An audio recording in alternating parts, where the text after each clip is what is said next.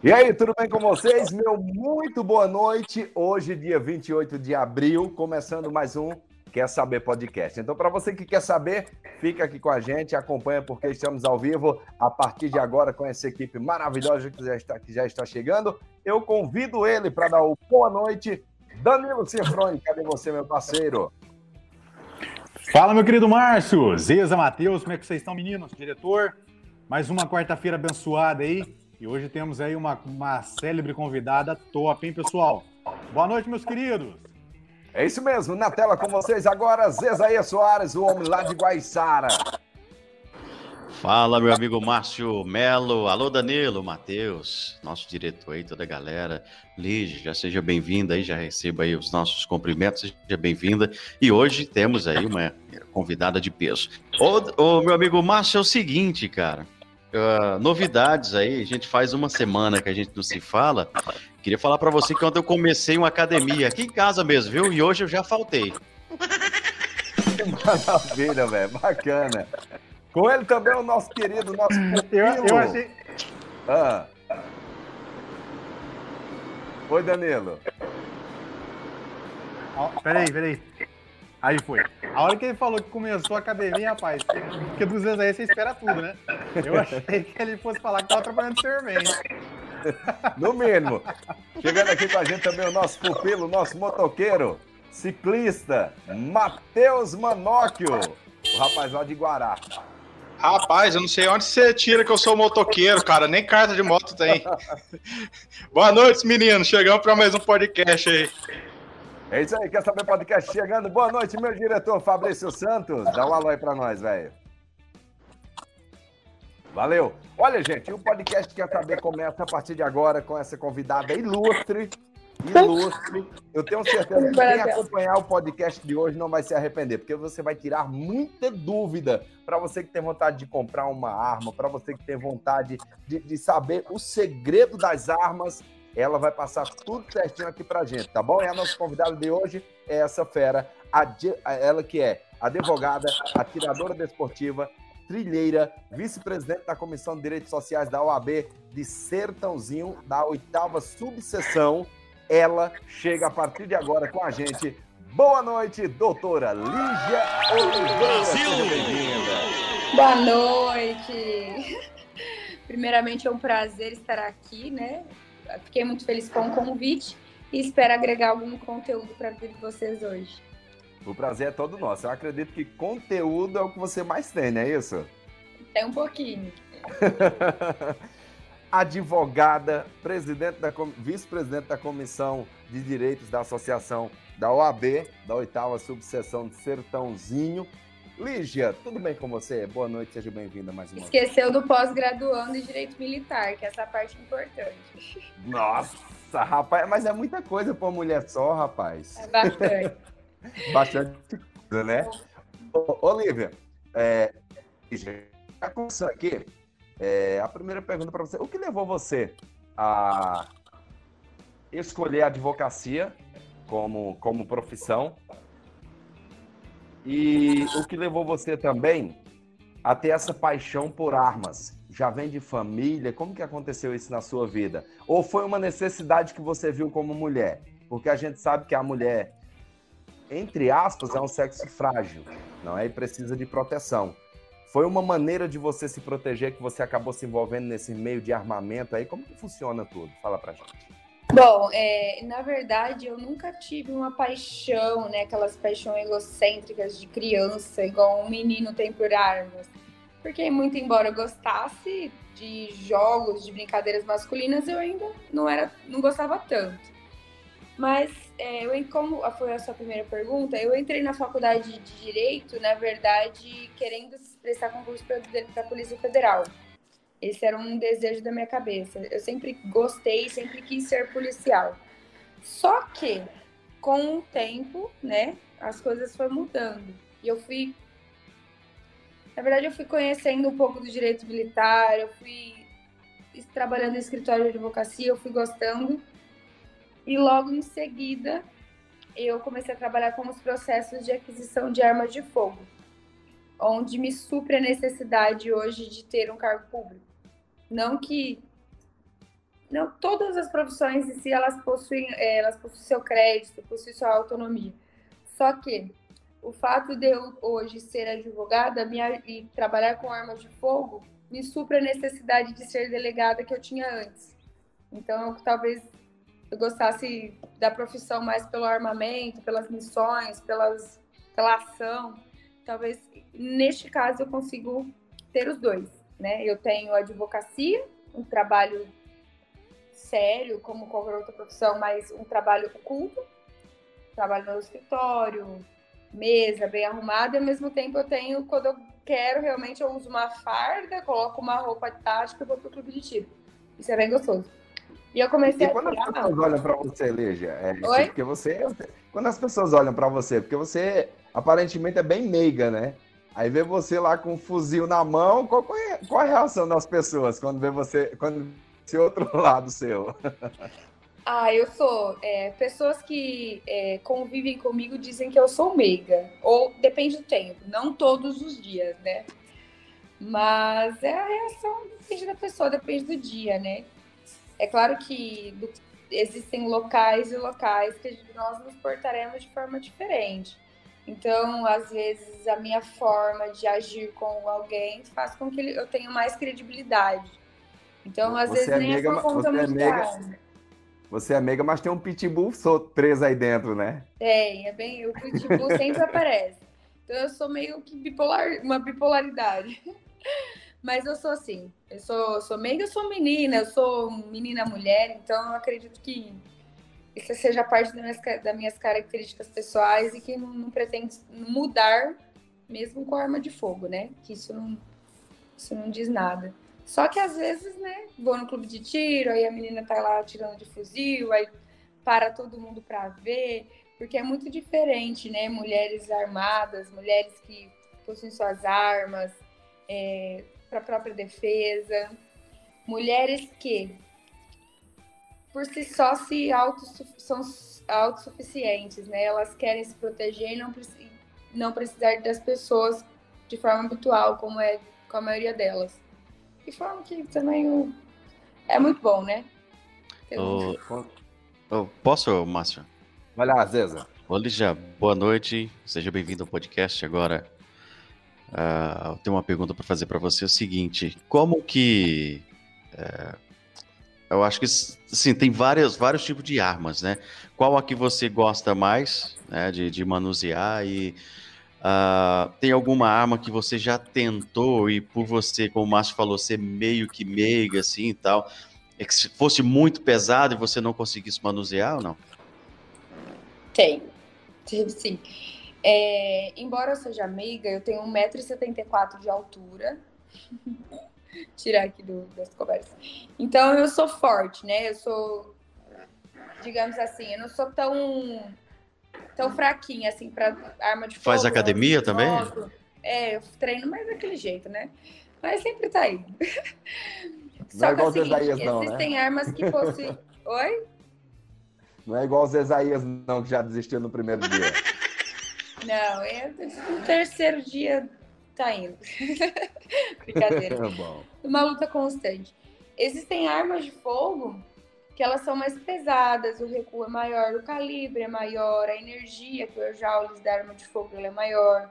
Então exige um pouco mais de técnica e força, e às vezes é força física mesmo. Então existe um, um fuzil que eu atirei, que foi o mais forte, que eu atirei num clube de tiro em Barretos, que ele chama é, 500 Jeffrey, a munição dele.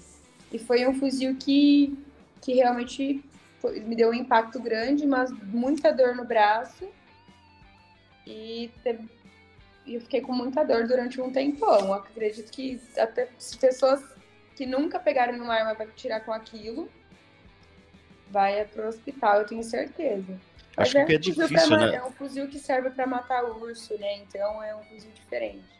E a, além do, além do impacto, né, que ele que dá o coice que, que chamam, né? É, o recuo, é, é recuo, né? E além disso tem o peso também, né?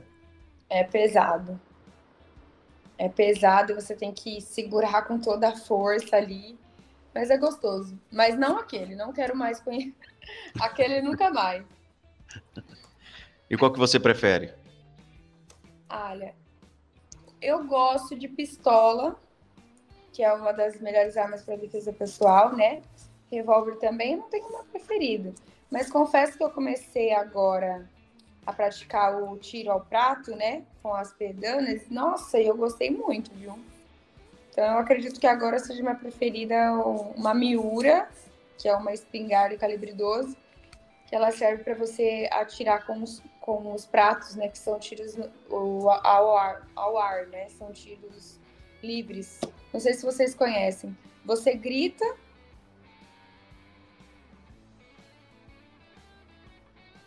alguns pratos no vento e você possui a. Você tem que atirar em todos eles. Existem séries.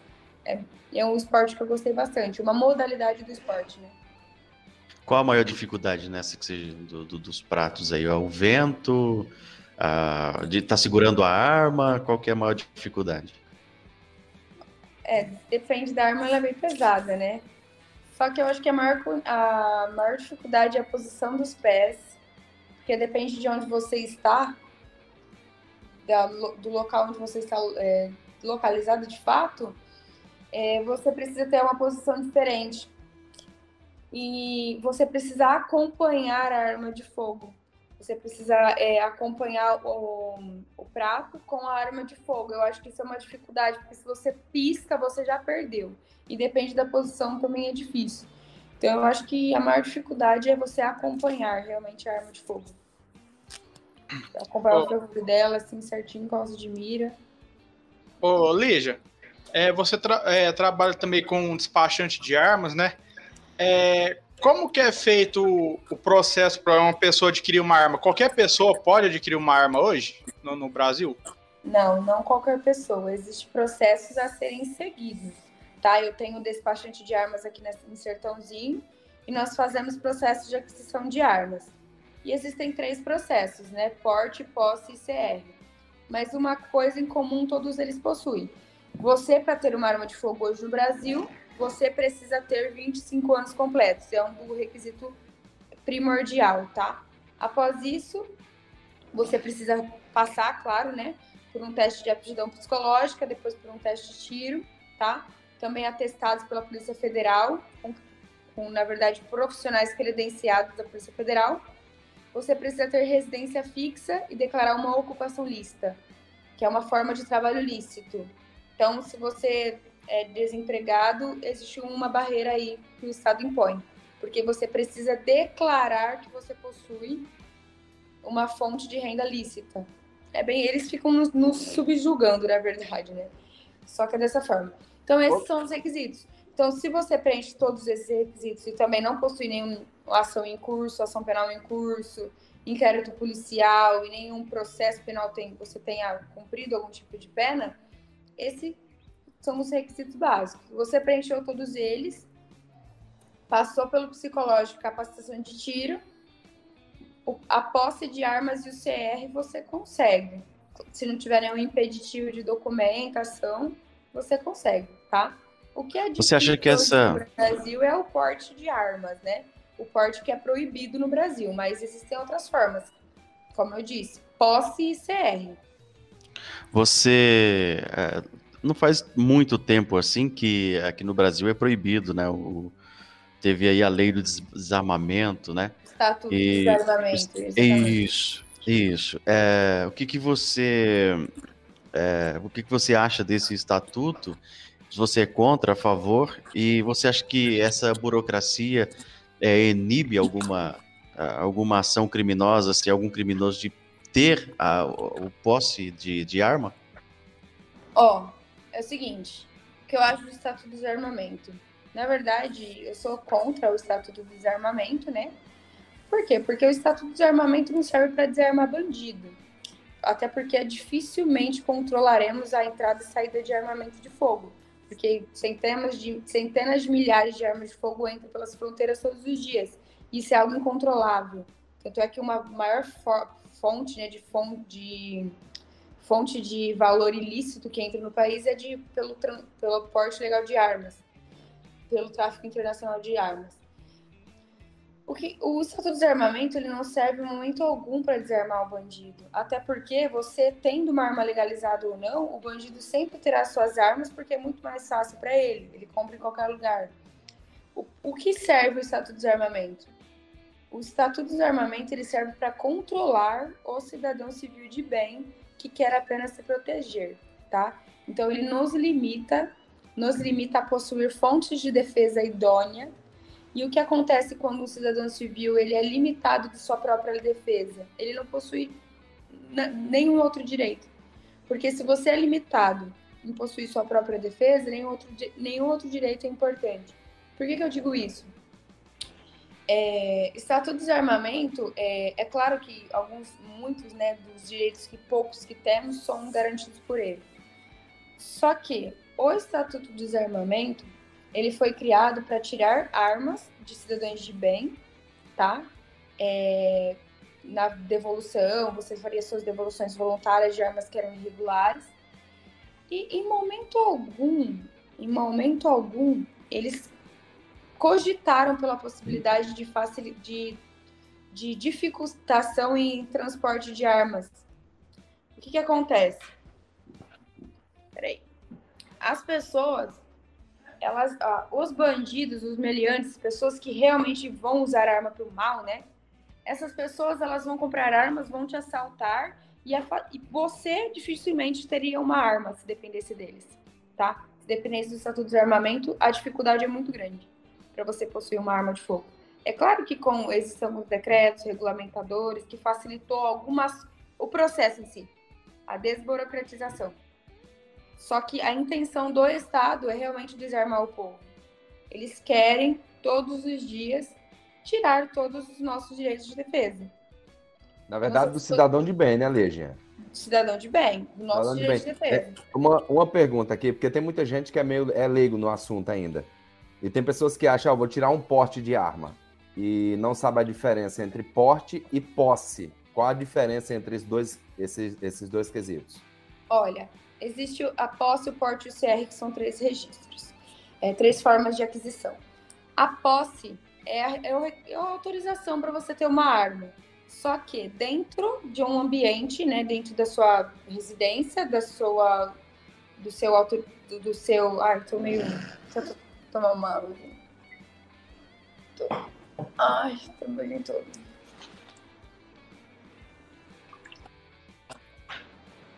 Vamos lá. Estamos aqui com a doutora Lígia enquanto ela toma uma água, tá bom? Para quem está chegando agora, ela é advogada, ativista esportiva, trilheira, gosta de jipe também, Lígia? É, gosta de fazer trilha também.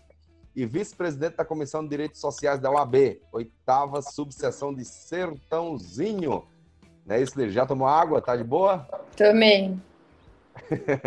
Vamos lá, você estava na resposta sobre que eu perguntei para você, qual a diferença entre posse e porte? Conclui para nós. Fala. Ah, sim. A posse é... Posso falar? Sim. Posso ir? Olha, a posse é aquele direito de você possuir uma arma dentro do seu estabelecimento comercial, rural ou residencial tá? Então você possui o, o requerimento de ter uma arma de fogo para defesa pessoal, exclusivamente para defesa pessoal, dentro daquele local que você agregou como endereço de guarda. O que é isso?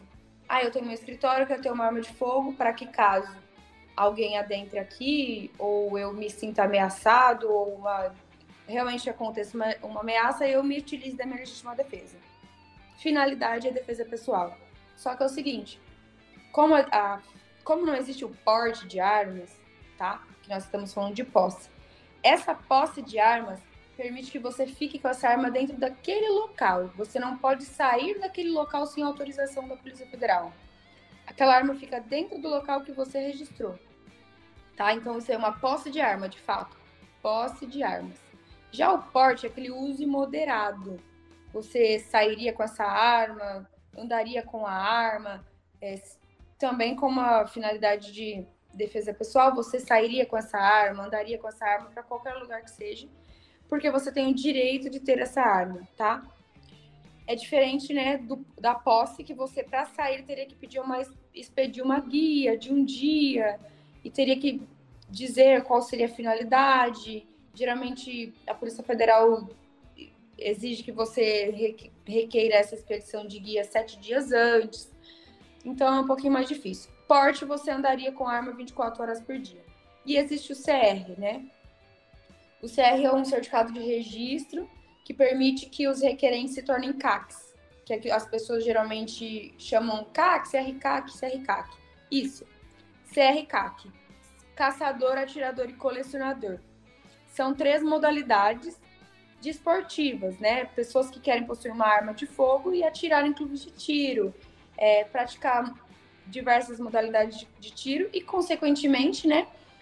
Como é uma forma é, delas irem até o clube de tiro, elas vão com a arma de fogo municiada, que houve uma alteração e elas possuem esse direito de estarem com essas armas municiadas a caminho do clube de tiro. Então, são formas diferentes. A posse e o porte é exclusivamente a defesa pessoal. Você tem a finalidade da defesa pessoal. Ou você conseguiu o requerimento da Polícia Federal através do, do porte, que é um pouco difícil, né? Porque exige a discricionariedade do, do, do delegado federal, ele ele precisa analisar o seu pedido, você precisa passar por uma prova que é de um nível grande de dificuldade e depois você também passa por avaliação psicológica que também é difícil. Então, depois de tudo isso, você tem que demonstrar as razões de porte para o delegado federal e ele vai analisar se valer do seu direito, do seu poder discricionário para talvez te expedir, deferir esse pedido, tá? E é o que nós falamos porte de armas que é um pouco difícil porque não existe porte de armas para cidadão civil. O que acontece são cidadãos civis que conseguem se enquadrar em um dos incisos, tá? Que dizem que praticam profissões de risco ou que sofrem algum tipo de ameaça. Nesse caso, você consegue tentar convencer o delegado federal. E a posse é, é mais fácil, você não precisa se delongar nessas razões de devida necessidade. Você só diz que precisa de uma arma de fogo e que estará sempre no local seguro, tá? Não precisa de de se delongar como no porte que você precisa convencer alguém. Já o CR é expedido né, pelo Exército Brasileiro, através das diretorias de fiscalização de produtos controlados. O CR nada mais é que forma desportiva. Então, é uma forma, é um meio termo né, entre o porte e a posse. Por que um meio termo? Porque automaticamente você, se valendo de um, sendo um esportivo, sendo um esportista, né, trabalha indo a clubes de tiro, praticando o tiro desportivo, você precisa estar com o seu meio utilizado para o esporte, que é a sua arma de fogo. Então, além de ser, sim, uma, uma forma de defesa pessoal até o caminho desse clube de tiro, né? Porque você vai proteger seu conjunto de acervos e munições, e é claro que a legítima defesa, dentro dos, dos meios moderados necessários, você também utiliza. Mas a finalidade do CR é o tiro desportivo. Então, pessoas que querem ter arma de fogo para defesa, tanto é que se alguém entrar na sua casa, não, tem, não existe impeditivo algum de você se utilizar dessa arma, é, no caminho do clube de tiro também. Só que são pessoas que querem treinar, gostam do esporte em si. Elas querem aprender a atirar, melhorar, fazer cursos, praticar de competições, campeonatos, é, quem sabe alguns caçam, a maioria deles, né, a fauna, a, a fauna invasora, que é o controle da praga, totalmente regularizado pelo IBAMA. Então, são formas diferentes de armamentos, né, de, de forma diferente de esportes e forma diferente de aquisição de armas. Ô, Lígia, oh, oh. e, e para uma pessoa que quiser tirar o CR, né, é, ter uma arma, é, qual que é, o, é muito caro isso é, para fazer isso? Ou mais ou menos, qual que é o valor base, assim? Olha, o valor base, em média, custa dois mil reais, a, depende da região onde você mora, tá? Por quê? Porque geralmente o, o pessoal, eles vão cobrar o valor inteiro. Eles vão cobrar o valor do processo completo. A capacitação de tiro, avaliação psicológica, anuidade no clube de tiro, as taxas, a a própria assessoria para fazer, montar todo o documento. Então, em média, você vai gastar com tudo uns dois mil reais, tá? Dois a dois mil e quinhentos reais. Esse valor, hoje no, na nossa região militar, eles exigem as quatro armas de fogo, então você terá que fazer uma capacitação de tiro para um, um instrutor de tiro credenciado, lhe fornecer um laudo dizendo que você está apto a, a ter uma arma de fogo, né, a possuir uma arma de fogo. Você também anteriormente passa por uma avaliação psicológica, essa avaliação também com profissionais credenciados. Essa, essas psicólogas, esses psicólogos, eles fazem esse teste, geralmente demora de uma hora e meia a três horas. São testes realmente psicológicos que tratam, que conseguem discernir né, realmente a ansiedade, se você possui algum problema é, de impulsividade, algum problema, tudo. De fato, tudo que for perspectivo psicologicamente eles conseguem. É claro que existem coisas que é impossível, né? Mas é bem interessante. E esse valor também inclui a filiação, né? A filiação no clube de tiro, que é a filiação no clube mais próximo a você, que para você ter o CR, você fica obrigado a estar sempre filiado a um clube de tiro. O que é isso? É, porque você não teria o CR se você não fosse se comprometer a ser um atirador desportivo, um caçador ou um colecionador. Então, se você for atirador, você precisa necessariamente estar filiado a um clube. Precisa ter outras frequências no período de 12 meses e realmente demonstrar que você é um, está praticando o esporte. Nós, nós estamos falando aqui de tiro, de atirar, de se proteger. Você já precisou usar arma alguma vez para sua proteção pessoal? Não, graças a Deus. Não?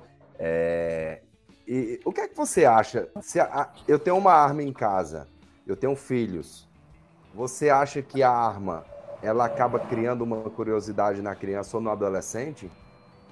Não deixa de ser um risco para a família ou você vê como que um meio de proteção mesmo para essa família? Depende da forma que você criou seus filhos para isso. É, assim como tudo na vida, né? é um, um, criança gosta do que é proibido. Criança vai buscar no fundo de uma gaveta uma coisa porque ela sabe que ela não consegue, que ela não pode, porque aquilo é do papai e aquilo é da mamãe. O que você deve fazer com os seus filhos? O que as pessoas devem fazer com seus filhos é o seguinte: ensiná-los desde de crianças, desde bebês. Isso é uma arma de fogo. Não ensiná-los a atirar. Não nós sabemos o potencial lesivo que possui uma arma de fogo. E nós não queremos que nossos filhos aprendam isso tão cedo, né? Até porque existe um crime de omissão de cautela, você responde. Então, tudo que acontecer sob vigilância dessa arma, você responde é, juridicamente, penalmente. Só que o, o que você deve fazer? Você deve ensinar os seus filhos e crianças que a, coabitam em sua residência, residência da qual estaria essa arma, de que aquilo é uma arma de fogo, que aquilo é perigoso, mas mostre para ela, mas não mostre onde está, mas deixe ela com a deixe ela com a convivência de que, de que aquilo existe, deixe ela saber que aquilo existe, porque tem pessoas que são muito desorientadas se as pessoas colocam no fundo de uma gaveta com uma criança em casa. É claro que é difícil explicar para uma criança de dois anos. Você vai ter que colocar o mais longe possível para que essa criança nunca tenha acesso. Mas eu falo de, de crianças que estão crescendo. Você vai explicando aos poucos que aqui dentro de casa possui uma arma de fogo. Até para você ensinar os seus filhos, em um momento de precisão, né, da forma que eles devem se portar tá? No momento que alguém é acha alguma invasão eu, na sua eu residência, você, você realmente ensine eu... a, a, forma que você quer que eles se portem. Vão para um cômodo é. da casa, é, vão para debaixo da mesa. Então, eles precisam saber que armas existem, mas não que eles possuem, eles têm que ter esse contato com elas. Você Também tem o porte, posse ou CR? Qual que você tem dos três? Eu tenho CR, certificado de atiradora. É. Certo. E vamos supor que você tem aí a, a posse que você falou é para você ir do, no clube de tiro, né? Você conduzia o, o porte, né? O porte é para defesa pessoal, consequentemente você pode usar em clubes de tiro, claro. Só certo. que, def, é, você, é, só que o porte é exclusivamente para defesa pessoal. Para você andar, uso imoderado da arma de fogo. Você anda 24 horas por dia com essa arma de fogo. Claro que desde certo. que você tome todos os cuidados, né? Porque você está com uma arma de fogo e tem autorização para isso. Já a posse é aquele direito de você ter essa arma de fogo, mas dentro de uma residência, de um local específico, de um, uma propriedade específica. Eu tenho um registro, você pode hoje atualmente ter até quatro armas pela federal. É, você tem um registro dessa arma dentro da sua casa e a sua arma só pode ser utilizada dentro dessa casa em caso de caso em que você haja em legítima defesa, caso haja a necessidade, tá? Então certo. não existe uma finalidade, uma outra finalidade, mas tá. a, a minha pergunta... hoje a Polícia Federal ela, ela garante, né, caso você uhum. queira ir com essa arma de fogo a um clube de tiro, você expeça uma guia que tem duração de 24 horas. Você certo. manda, você preenche um requerimento no site e aí eles permitem que você vá ao clube de tiro com essa arma de fogo. Só tá, que ah. tem 24 horas de validade, não é uhum. é exclusiva para isso. Ao contrário do CR, que você possui uma guia de 36 meses, que é específica para ir a clube de tiro ou, ou locais, locais permitidos para caça. Entendi. A minha pergunta é o seguinte: você vai se deslocar da sua residência para o clube de tiro, você é obrigado a, a, utilizar, lógico, em sua defesa, e vai que você abate aí, né, a, a, outra parte, né? E quais são as sanções, né? O que, que pode acontecer com a pessoa que, é, porventura, vem a, a se defender e acabe abatendo o inimigo? Olha, a legítima defesa é, é algo muito complicado. Por quê? Porque ela, ela apenas garante, né, é que um cidadão civil comum, qualquer um, possa se defender, né, de qual meio legítimo, meio moderado e necessário para combater aquela injusta agressão, para repelir aquela injusta agressão. Então, você pode, dentro dos meios necessários e moderados, repelir aquela injusta agressão se utilizando da legítima defesa.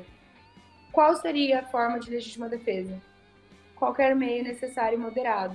Por isso que a arma de fogo ela se enquadra em se tratando de CR, que é exclusivamente para treinamento e competição ou caça desportiva, tá? Como que funciona a legítima defesa? É muito difícil eu me expressar de forma concreta, porque existem doutrinas, jurisprudências, juízes, desembargadores que tratam de forma diferente, porque ela precisa ser demonstrada, tá? A legítima defesa é o seguinte: como você mesmo mencionou, você está sendo, você está se deslocando, você tem um porte de armas ou você tem um CR, você está se deslocando e acaba sendo abordado.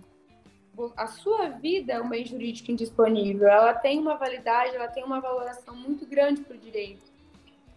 Todas as convenções internacionais e tudo mais. Então, daqui eles valorizam até demais né, as vidas de algumas pessoas que nós é, não precisamos entrar em, nesse assunto. Só que é o seguinte, a vida ela é um bem jurídico indisponível. O que acontece? Quando você reage a uma injusta agressão, é porque a sua vida é um bem jurídico indisponível. Ela está em confronto com uma outra vida que é um bem jurídico indisponível também.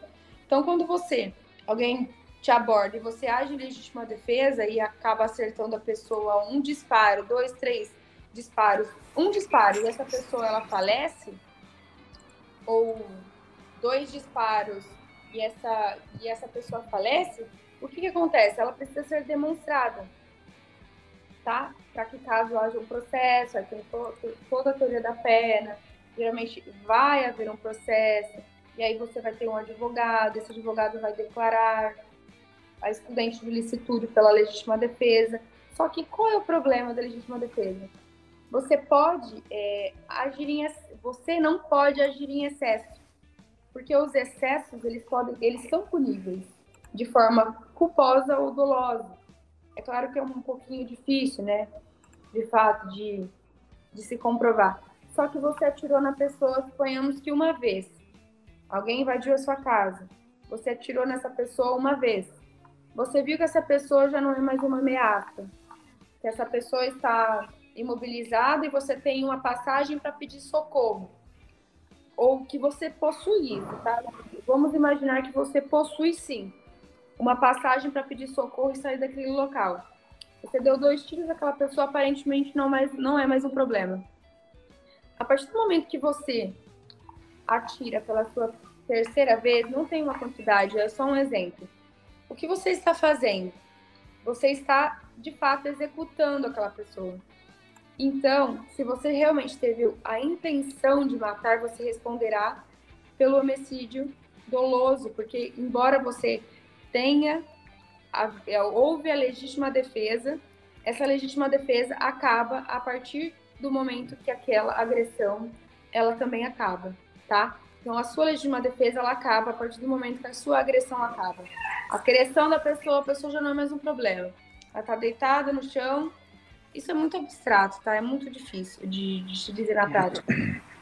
Mas a partir do momento que aquela pessoa já não é mais um problema para você, aquela pessoa já não é mais um problema para você, você consegue se desvincular dela para pedir socorro, você não precisa efetuar outros disparos, porque tudo que você for fazer após esse momento será considerado como excesso e o excesso ele pode ser culposo e ele pode ser doloso, tá? Então é por isso que muitas pessoas elas acabam agindo em legítima defesa e no final elas são condenadas. Por quê? Porque elas executaram por quê? Porque elas se excederam, porque elas não tiveram limites. Então, de, hoje, nós sabemos, né, que a vida, a casa é, é um asilo inviolável, mas a, todos nós temos direito à vida. E a vida é um bem jurídico indisponível, ou seja, é o mais valorizado. Então, quando a nossa vida já não é mais um perigo e a gente coloca a outra vida em, em risco, realmente há um juízo de valoração muito grande. É onde para o direito. Doutora, Desculpa, é só uma pergunta aqui na, na dúvida. A senhora mencionou, desculpa, para não chamar de senhora, acabei chamando, mas é por hábito da educação. É, mencionou aí sobre as formas de poder tirar aí o, o que pode ser feito para poder tirar o porte ou o CR, né? Também falou que se deve se fazer quando se tem uma arma em casa. No caso, eu tenho uma, mas não é de fogo, né? É de, é de, ela é alimentada por CO2, mas ela também machuca, né? Do mesmo jeito, não mata como uma de fogo, mas ela não deixa de machucar também, de causar dano, dependendo de onde pega. Então fiz isso, né? Óbvio, minha filha sabe que eu tenho, a gente vai, eu vou, eu pratico no estande de tiro em Franca, tudo direitinho. E no caso, eu tenho uma empresa. Tenho mais de 25 anos, né? É, tudo direitinho. Eu poderia ter o, o, o porte ou CR de arma, da arma de fogo? Sim, se você preencher os requisitos, não vejo problema. Você tem os 25 anos, é, se você não possui nenhuma condenação, não esteja respondendo por nenhum processo, nenhum inquérito, você seja aprovado no teste psicológico de tiro, o problema, você consegue perfeitamente possuir armas de fogo. Qual que é seria as regras? Desculpa, desculpa, pode continuar, perdão. Não, pode perguntar. Não, não, já, eu já ia trocar, pode continuar. Inclusive, até mais de uma arma, né? Vamos lá, então, deixa eu perguntar para você, doutora. Vamos, vamos, vamos jogar em pauta agora aqui. É, o desarmamento, o desarmamento ele, ele veio no, no governo do PT. É, como que você vê essa questão desse, desse desarmamento? Esse desarmamento ele tem algum interesse político ou não? Ou qual é a intenção do, do, do partido em desarmar, em desarmar a população brasileira? Diferente dos outros países que você pode ter arma dentro de casa é, é muito. Na verdade, a politicagem é muito mais envolvida do que qualquer outra coisa. Eles não estão pensando nas pessoas que realmente estão tendo as suas vidas ceifadas, em momentos de descanso. Eles não, eles não pensam no Brasil, ele não pensa no brasileiro de bem, o cidadão civil que precisa de uma arma de fogo para proteger sua casa, seu patrimônio, a sua família. É, o fato deles faz muitos anos isso, né? O fato deles ceifarem aí os nossos direitos, a tentativa dos, nossas, dos nossos decretos, né? Que inclusive estão suspensos. É, o fato deles é, abolirem qualquer tipo de formação invicta, né? De uma pessoa armamentista, de, de proibirem propagandas a respeito, de dessa da mídia, na mar, da Globo, no caso, sempre oferecerem aí, a, através da mídia, propagandas em fake news, é, reportagens, entrevistas que são baseadas em fontes desconhecidas. Que... Esse tipo de coisa nós não conseguimos enxergar hoje, tá? É, talvez não, não, as pessoas elas não conseguem enxergar. Elas só acreditam que armas matam e que mais pessoas, mais mortes, mais homicídio, mais coisas ruins, mais latrocínios, mais invasão de domicílio, mais roubo, mais. Mas a verdade, se nós formos pegar para estatística, o índice de criminalidade com armas legalizadas não, não chega nem a ter porcentagem de tão pequenos que eles são em relação ao nível de pessoas armadas, né? O nível de pessoas, ou a quantidade de pessoas armadas e o nível de, da criminalidade em relação a, a, com essas armas legalizadas é muito inferior. Então, o que, que acontece em relação à política? É como eu disse, se você for analisar a Venezuela, né, o status dos armamentos da Venezuela, ele é totalmente embasado na, no status dos armamentos do Brasil. E nós vemos o que acontece lá. Então, quando as pessoas é, brigam muito, elas brigam mais pelo partido que a pessoa é, pela posição política, do que pelo que realmente importa. A verdade é que as pessoas elas preferem mil vezes mil vezes Bolso, mil vezes brigar com qualquer coisa que Bolsonaro diga, a tentar entender o porquê que ele está dizendo. Porque o fato de ser ele dizer já basta, não importa o conteúdo daquilo. O fato de ser ele eu já não concordo. Só que, infelizmente, somos os mais prejudicados. Nós vivere, viveremos, né, se isso tudo acabar, né, se realmente o tiro desportivo acabar, nós viveremos de uma forma antidemocracia. E por quê? Porque eles tiraram, eles tiraram nossas armas. Quando, quando você vê um, um desarmamento, é muito fácil você julgar as pessoas para que não tenham armas, que não andem armados. Eu mesmo, aqui em Ribeirão Preto, estou aqui há oito anos. Eu não sou ribeirão pretano, sou pernambucano, estou aqui há oito anos. Porém, já fui assaltado três vezes. Né? E você tem aquela sensação de, de nada, de ninguém, você perde as forças, você se sente incapaz, você até tem a oportunidade de revidar com a pessoa, mas você não pode porque você não tem uma arma. E é simplesmente entregar o que você tem e tentar salvar a sua vida. E você se sente um bosta. É, é essa sensação que você tem quando você está em meio a um assalto. Né? Então, é, eu, eu acho isso muito, muito desigual. Você não poder se defender do, do criminoso. Eu acho que é uma desigualdade muito grande. Eu acho que deveria ter uma igualdade de armamento. O bandido pode ter, eu também posso. Ele pode matar, eu também posso. Né? Não é questão de, de, ah, você não pode ter arma porque o seu filho vai pegar, seu filho vai atirar contra a própria cabeça, ou você vai sair matando, você vai sair atirando. Não é assim que funciona o negócio. Eu acho que deveria pelo menos ter igualdade de defesa tanto para o bandido como para o cidadão de bem. Exatamente, porque o fato é o seguinte: os bandidos, nós somos impossível tirar as armas dos bandidos. É impossível. Não tem como tirar as armas do bandido.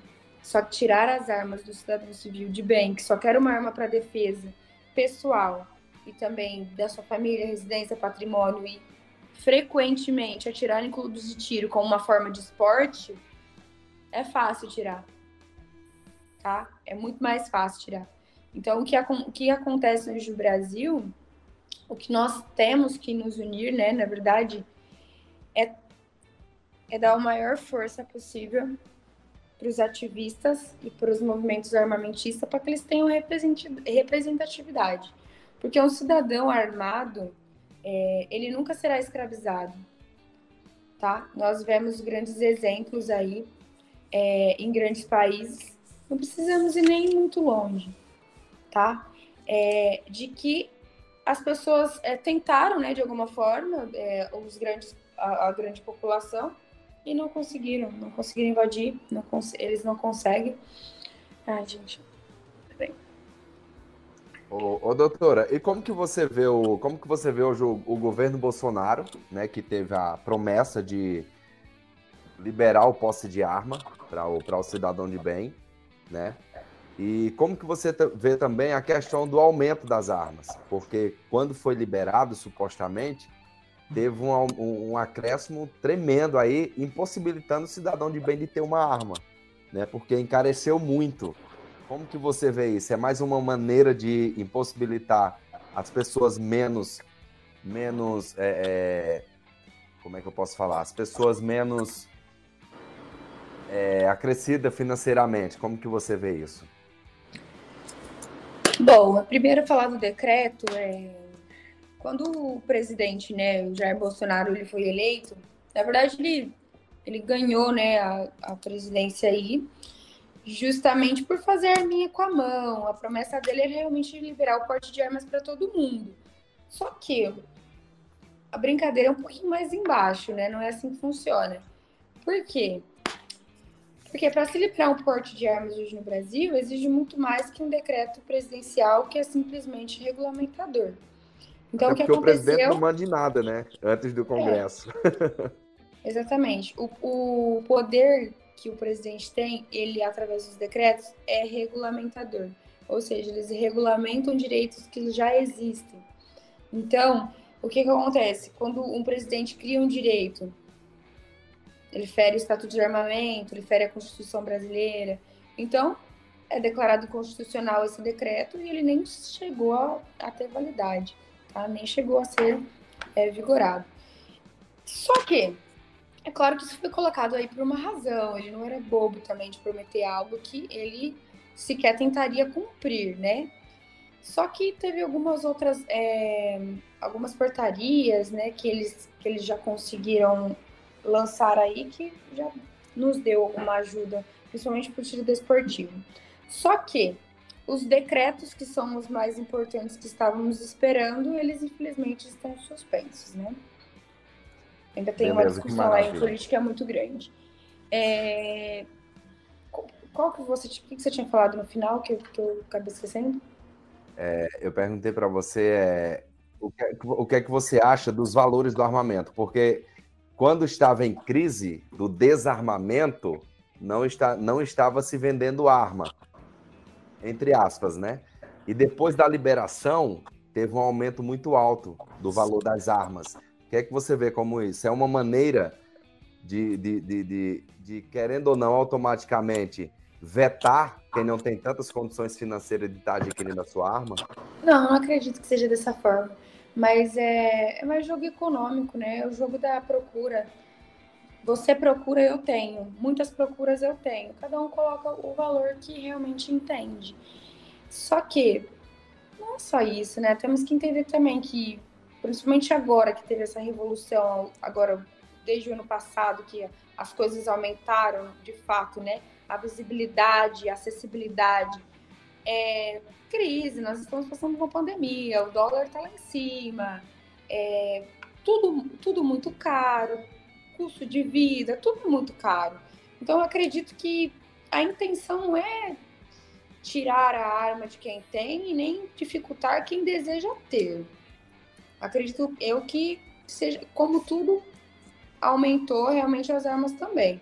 E é claro, né? É o jogo da demanda, é o jogo da procura. Você quer arma, quem tem, você vai ter que pagar.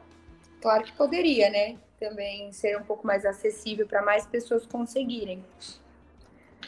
Era... É, é, complicado, né? É complicado lidar dessa forma, mas... Era justamente essa pergunta que eu iria te fazer, né? A questão aí do... Uh, das lojas, né? É, se como é que funciona para a pessoa adquirir? Foi falado aí que precisa ter o curso e tudo mais, mas como que é essa, esse caminho até chegar numa loja e finalizar né, essa compra, vamos dizer assim? Eu quero conseguir, eu quero ter um, uma, uma arma em casa e quero ter o porte.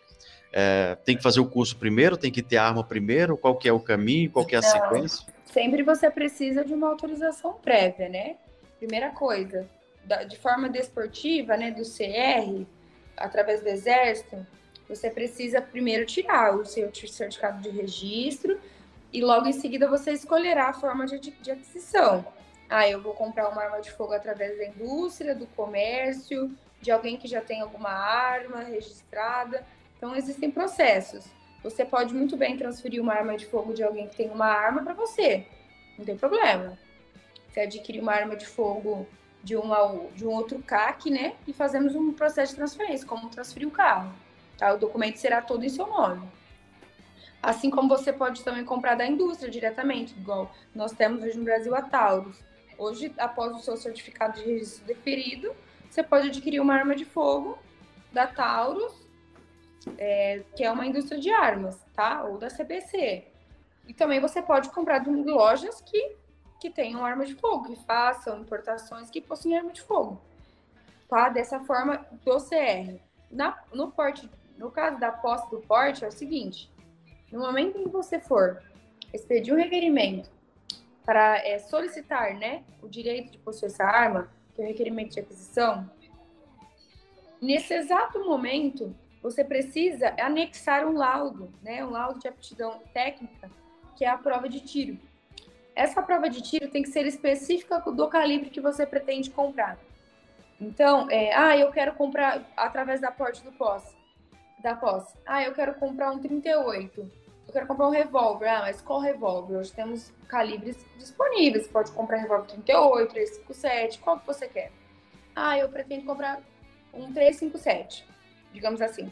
Então, essa prova, de, essa capacitação técnica, né, que ele vai fazer com essa prova de tiro, ele fará com o calibre, tá? O calibre que ele vai comprar ou um calibre superior.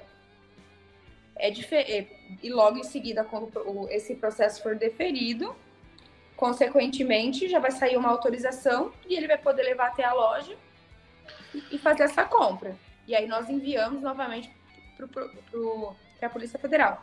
Só que pelo Exército, você pelo Exército forma, da forma do CAC, você não precisa necessariamente escolher o calibre que você pretende comprar assim que você vai fazer essa, esse teste de aptidão, tá? você pode escolher depois. Você não é obrigado a comprar armas depois também. Você pode muito bem frequentar clubes de tiro, ir conhecendo algumas armas de fogo, até que em algum momento você se sinta confortável em comprar arma X. E ninguém te exige é, obrigatoriamente você precisa em 40 dias comprar uma arma, em 15 dias comprar uma arma. Não. Pelo CR você pode comprar diversos calibres, independente com uma prova só, tá? Só para concluir aí, Depois você vai na loja, depois que você Zé, vai numa só loja, concluir... escolhe a arma e faz o documento. Tem só para tá, concluir a pergunta do Zezaia Soares, Zé, eu vou só é, lembrando que esse poste ele tem uma validade também, não é isso? Olha, todo, todo requerimento né, de arma de fogo ele possui uma, uma, uma validade, tá? É, hoje, atualmente, né, nós temos o CR com 10 anos, então são 10 anos para depois você fazer essa renovação. Então, antes era três anos, hoje são dez anos. Então, dez anos é tempo, né? Mas obrigatoriamente você precisa fazer todos os exames depois novamente, como se fosse tirar um novo, tá? Deixa eu fazer a minha última e a, toda aqui. arma de fogo também possui sua Pode falar. Oh, doutora, é o seguinte, quais são as armas permitidas para o uso do cidadão? Todas as armas, vamos supor, eu posso usar qualquer uma, ou tem é, armas específicas para o cidadão? é, quais são as armas que não pode, as permitidas e as proibidas? Ou não existe? Existe, claro que existe. Hoje foi liberado, né, na verdade, atualmente, uma, um leque muito maior de calibres que antes eram permitidos.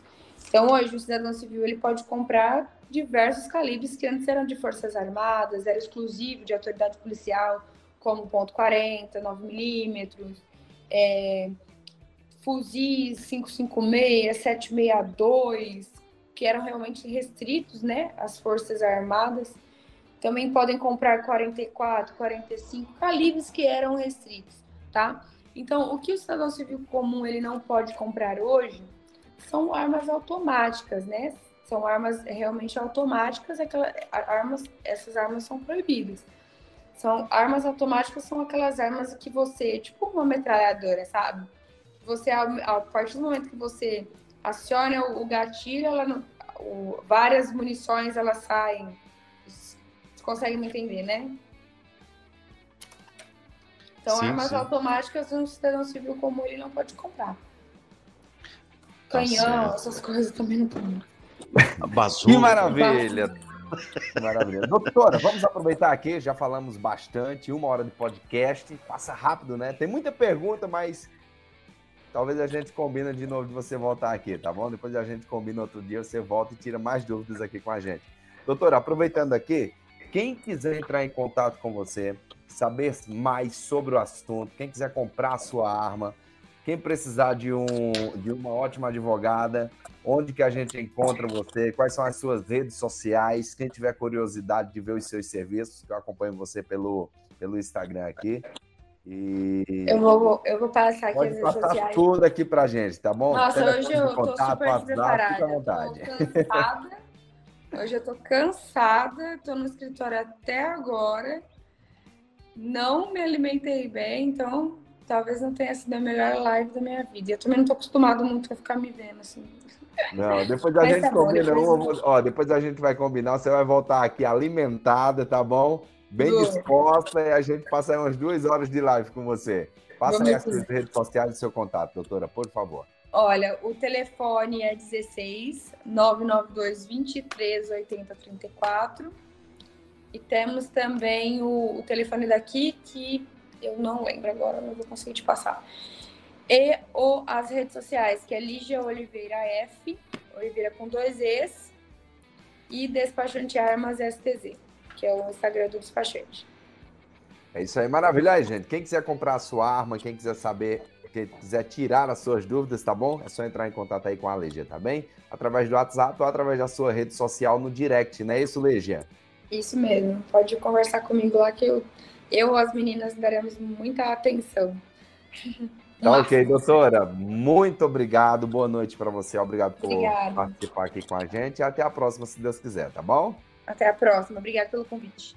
Eu que agradeço. Tchau, tchau. Olha aí, gente. Quer saber podcast? É isso aí. Quer saber podcast? Cada semana tem um convidado novo com patrocínio da Letícia Nobre Bolos Caseiro, que fica na Rua Juruá, meu diretor, é isso? 189, Rua Juruá, número 89, 189, Letícia Nobre Bolos Caseiro, o melhor bolo da cidade de Ribeirão Preto e de toda a região, viu, gente? Com certeza você não vai querer perder. Porque, olha, aquele cafezinho da manhã, aquele bolo de aniversário, com fraternização da sua empresa, com certeza, Letícia Nobre Bolos Caseiro, você encontra no nosso Instagram, Letícia Nobre, é isso, diretor? Tem no aplicativo também?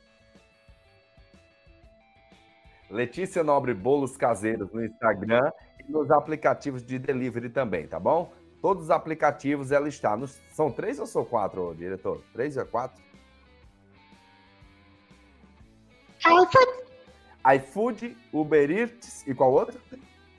E no Rap, tá bom? Letícia Nobre Bolos Caseiro e com patrocínio também da melhor comida caseira da cidade oh. de Ribeirão Preto e de toda a região. Cantina da Nelly, cada dia com uma. Oi, fala, Zeza.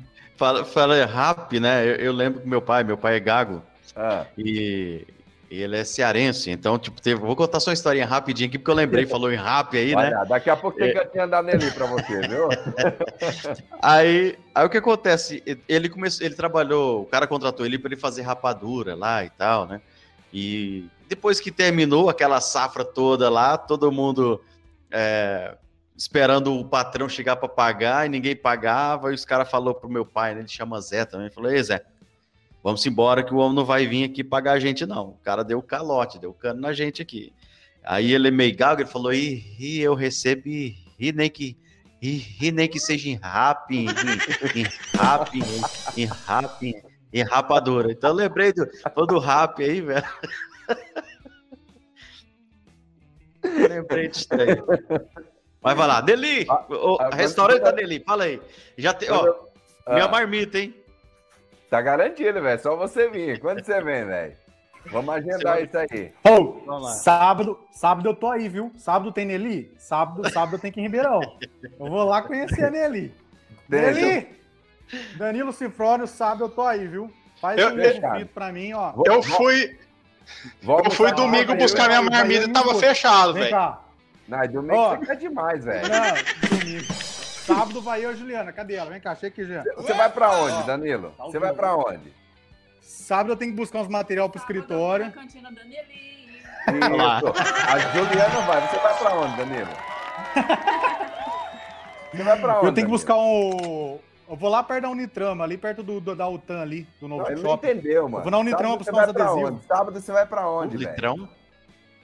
Unitrama. Vou lá pra cantina ah. da Nelly sábado. Ah, tá. Repete que eu não escutei, velho. Sábado eu vou pra cantina da Nelly comer o melhor da marmita de Ribeirão Preto.